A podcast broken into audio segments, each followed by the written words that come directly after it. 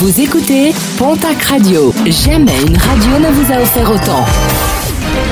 L'information locale à 9h, c'est sur Pontac Radio. Bonjour Jean-Marc Courage Sénac. Très belle matinée, ça ne tourne plus rond pour le club de VTT Pyrénissime Vélosport de Pierrefitte Nastalas. Une plainte a été déposée vendredi dernier, une plainte contre sa présidente pour abus de confiance et détournement de fonds.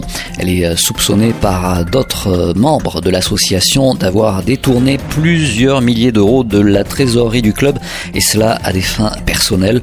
Une enquête a été ouverte pour vérifier la véracité de ces accusations.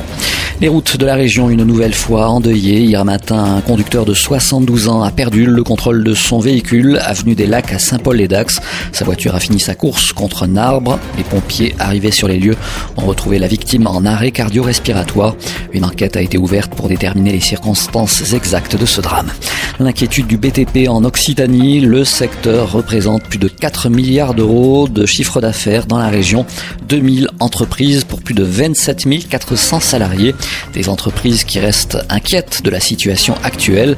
Les commandes sont en berne. L'année 2020 se solde par une baisse du chiffre d'affaires, une baisse estimée entre 10% et 15% pour la seule région Occitanie.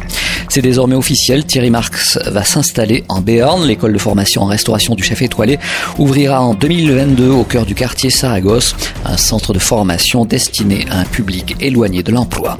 Le rugby français en deuil, Jean-Pierre Bastia, est décédé hier à l'âge de 71 ans des suites d'un AVC. Natif de Pouillon, dans les Landes, il avait évolué au sein de l'US Dax, joueur du 15 de France entre 1969 et 1978. Il avait euh, notamment été de l'équipe vainqueur du Grand Chelem de 1977. Les hommages du monde de l'Ovalie se sont multipliés hier. Et puis, euh, toujours en rugby, un match en retard de la septième journée de Pro D2.